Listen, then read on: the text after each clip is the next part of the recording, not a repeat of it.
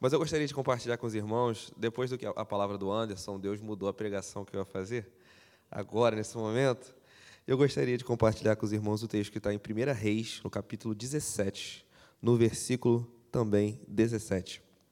E diz assim o texto, todos acharam? Amém? 1 Reis 17, 17 diz assim: E depois dessas coisas, sucedeu que adoeceu o filho dessa mulher, da dona da casa e a sua casa e a sua doença se agravou muito, até que nele nenhum fôlego ficou. tu a minha a mim para trazer à memória a minha iniquidade e matares meu filho? E ele lhe disse: Dai-me o teu filho. E ele o tomou do seu regaço e o levou para cima. E o quarto onde ele mesmo habitava, e o deitou em sua cama.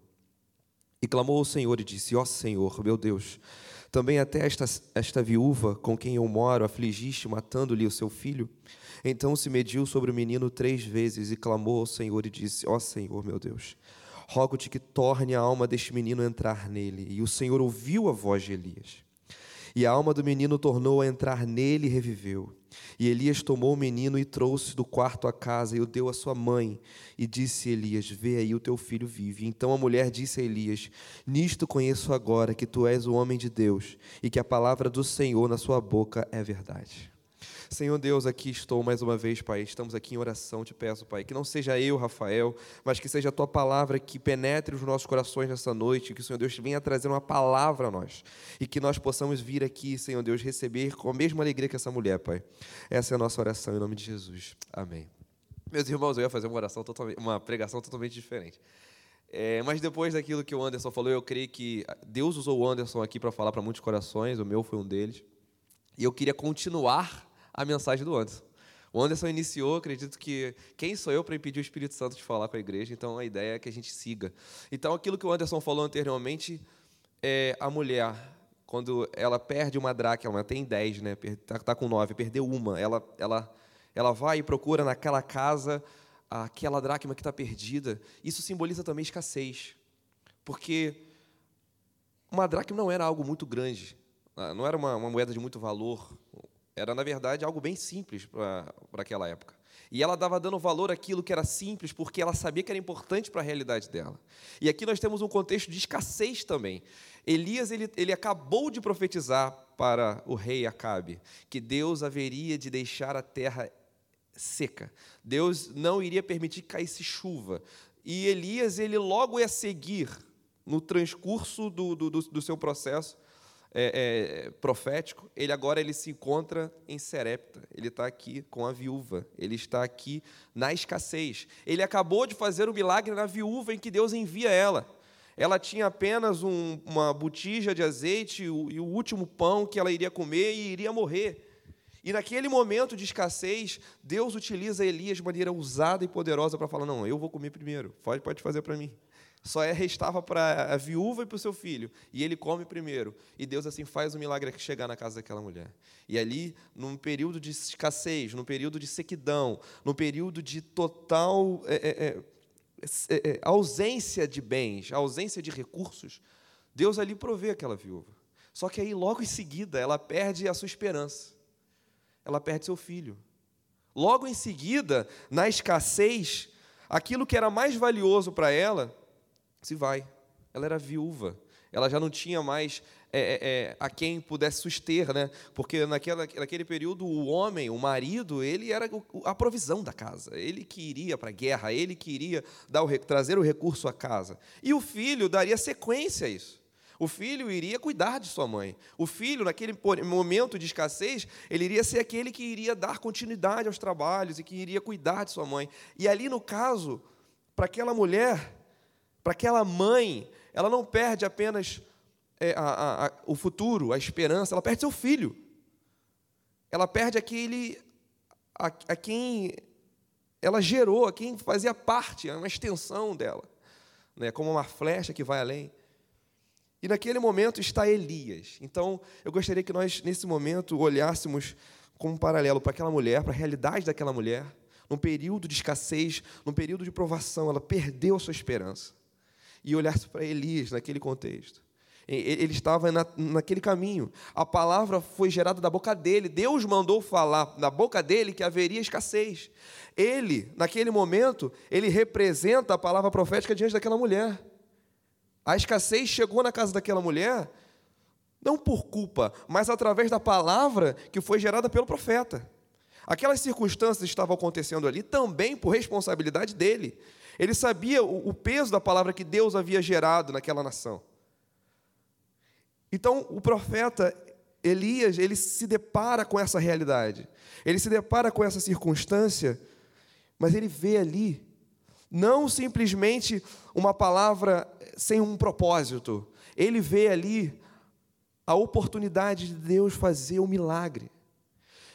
Ele sabia que aquilo, o contexto da, daquela mulher, daquela viúva, era de total ausência.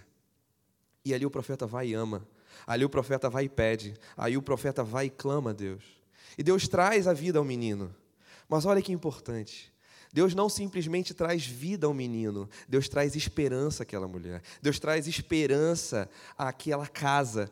Deus estava querendo mostrar para aquela mulher que tudo bem, pode faltar o azeite, pode faltar o alimento. Eu tenho capacidade de, de, de trazer de, de, fazer da terra nascer novamente, eu tenho capacidade de trazer o óleo, o pão, mas acima disso, eu tenho o poder sobre a vida. O que o, o que o Deus de Elias estava mostrando para aquela mulher é que ele é o salvador dela. Ele não simplesmente é aquele que vai poder dar um alimento que vem e passa, e isso para nós é da mesma maneira. Se nós estamos hoje vivendo um período paralelo de escassez espiritual, se nós hoje estamos vivendo um período em que nós clamamos, Senhor meu Deus, que coisas terríveis nós temos ouvido sobre essa geração, essas ideologias que estão sendo plantadas sobre nossos filhos, né? aqui, né? me colocando no contexto, não tenho filhos, mas tem pais aqui nesse, nesse local? Ainda não. Terei. Amém? Futuro. Mas quantas coisas nós escutamos, e, e, e, o medo que bate a porta, Senhor, como vai ser a geração do meu filho? O que, o que, o, o que eu estou liberando para o mundo? Senhor, é, é uma escassez de palavra, como é difícil nós escutarmos é, é, nessa geração uma palavra vinda do alto. Nós temos, graças a Deus, nossa igreja tem, graças a Deus, mas como é difícil. E ao mesmo tempo é um. É como se fosse uma, um ambiente de desesperança no mundo. O mundo ele vive hoje em desesperança, em sequidão. Nós vivemos esse tempo hoje.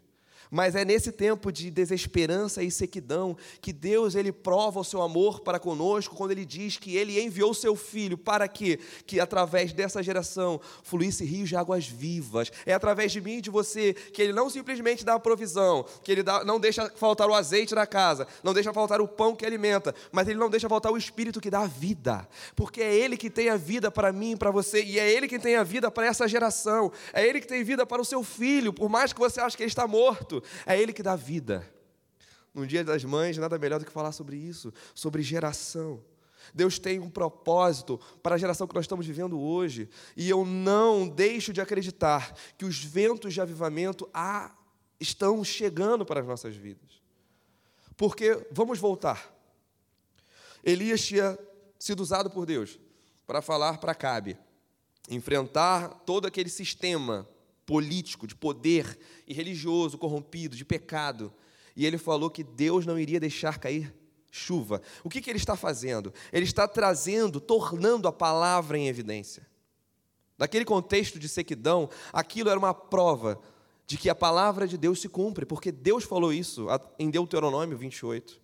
A palavra que Deus liberou através do profeta Moisés foi essa: que se o meu povo desobedecesse desobedecesse aos meus mandamentos, eu iria fazer com que os céus se tornassem como de bronze. E não é, permitiria que a terra pudesse plantar. Eu não permitiria que, que aqueles que possuíssem a terra pudessem beber dela. E nem plantar, não iria produzir nada. Por quê?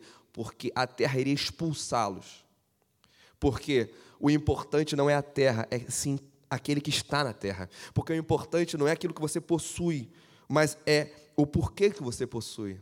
O importante não é o emprego que você tem hoje, mas é o propósito do seu emprego. O importante não é o filho que você tem hoje, mas o propósito do filho que você tem hoje. O importante não é o caminho que o Senhor Deus tem para a sua vida, mas é porque Ele é o caminho que, que está contigo na sua vida. É Deus trazendo a realidade ao povo que a, a, herança que eles têm não é a terra, a herança que eles têm é o Senhor. É Deus trazendo a nós, a nós, a cada um de nós, o nosso coração, que a herança que nós temos é o Senhor. Em meio a essa geração seca, em meio a essa, essa, essa terra em, em escuridão, nós somos a igreja que é a luz. Nós somos, no mesmo tempo de Elias, a voz que clama no deserto, que prepara o caminho para o retorno do Senhor. Nós somos essa voz. Nesse deserto de sequidão que é o mundo, nós, como igreja de Cristo, no mesmo espírito de Elias, nós somos aquela voz com o poder do Espírito Santo que clama a vida. A vida há esperança. Há esperança para mim para você. Da mesma maneira que Deus fez com que o filho daquela viúva voltasse à vida, e aquilo para ela foi o símbolo de que a esperança voltou. Da mesma maneira, Deus, ele nos usa como Elias para trazer esperança de volta a essa geração. Deus, ele quer usar cada um de nós aqui como Elias para ir em lares que estão em desesperança, em lares de morte, em lares que não, não têm mais vida, para que nós, com a mesma ousadia e fé, com a mesma convicção da palavra que Deus colocou nos nossos corações, e sermos semeadores de vida, sermos semeadores de esperança, porque é Ele quem habita em nós, é a esperança viva. Jesus é essa esperança viva que está nos nossos corações. Jesus é esse motivo que nos faz caminhar sorrindo. Jesus é esse motivo que nos faz acreditar, porque olha, Elias estava diante de um confronto para si mesmo. Ele estava diante de uma realidade de causa ali. Ele chegou e o filho morreu. Ele chegou e a doença veio. Ele poderia simplesmente questionar a Deus e falar: Deus, por que, que o Senhor fez isso? O Senhor me tirou da minha terra. O Senhor me tirou de onde eu estava, me fez mandar essa mensagem de sequidão, e por onde eu passo as pessoas morrem, não tem mais plantação, não tem mais vida. Ele não questionou Deus, ele confiou na palavra do Senhor, porque a sequidão viria não para que trouxesse maldição à pessoa, a, a, a sequidão viria, a provação viria, não para é, é, quebrar a cana rachada, nem apagar o pavio que fumega na verdade, ela veio para evidenciar o poder do Senhor na vida daqueles que são dele. A sequidão veio não para destruir, a sequidão veio para evidenciar. Aqueles que haveriam de se perder, se perderam porque não eram do Senhor, porque não quiseram o Senhor. Mas aqueles que pertencem ao Senhor, no meio da sequidão, Deus faz o quê? Manancial. Deus faz gerar vida. Deus, através da vida do profeta, ele evidenciou que, por mais difícil e dura que seja a realidade, Deus está presente da vida. Não sei qual é a sua realidade, não sei o que você tem passado, mas se é sequidão a palavra, se é dificuldade, se aparentemente, aparentemente as suas orações não estão sendo respondidas, que nessa noite você se lembre dessa história. Um Deus que traz Elias à evidência na sua e na minha vida, para dizer que não vai faltar a provisão, o azeite não vai faltar o pão não vai faltar. E aonde aparentemente há morte, Jesus entra e traz vida. Muito mais que Elias, nós temos Cristo, que morreu na cruz para nos salvar. Muito mais que Elias, nós temos o Espírito de Cristo em nós. Muito mais que Elias, nós temos Ele aqui agora para dizer: fica calmo, eu estou conduzindo e estou controlando todos os passos da sua vida. Eu não te abandono e eu não te esqueço. Porque, meus irmãos, quem era Elias? na cidade de Tesbe, Gileade, quem é ele? E Deus o levanta para confrontar um rei. Quem é Elias? E Deus o levanta para ser um instrumento de cura na vida daquela mulher. Quem são os Elias de Deus? Eu estou olhando para muitos aqui. Instrumentos de Deus em meio à sequidão, para ser semeadores de esperança e de vida. É isso que Deus tem para nossas vidas. Pastor, eu acredito que é o suficiente. Porque é isso, a palavra de Deus é essa ela é direta e clara. Deus está aqui para dizer onde estão os Elias de Deus. E ele diz: os Elias de Deus estão aqui. Para dar vida a essa geração, para dar provisão a essa geração, para dar poder a essa geração, para poder viver o melhor que Deus tem para nós. O Espírito Santo de Deus está aqui, meus irmãos. mais uma vez falando, para usar cada um de nós para sermos semeadores de esperança. Amém?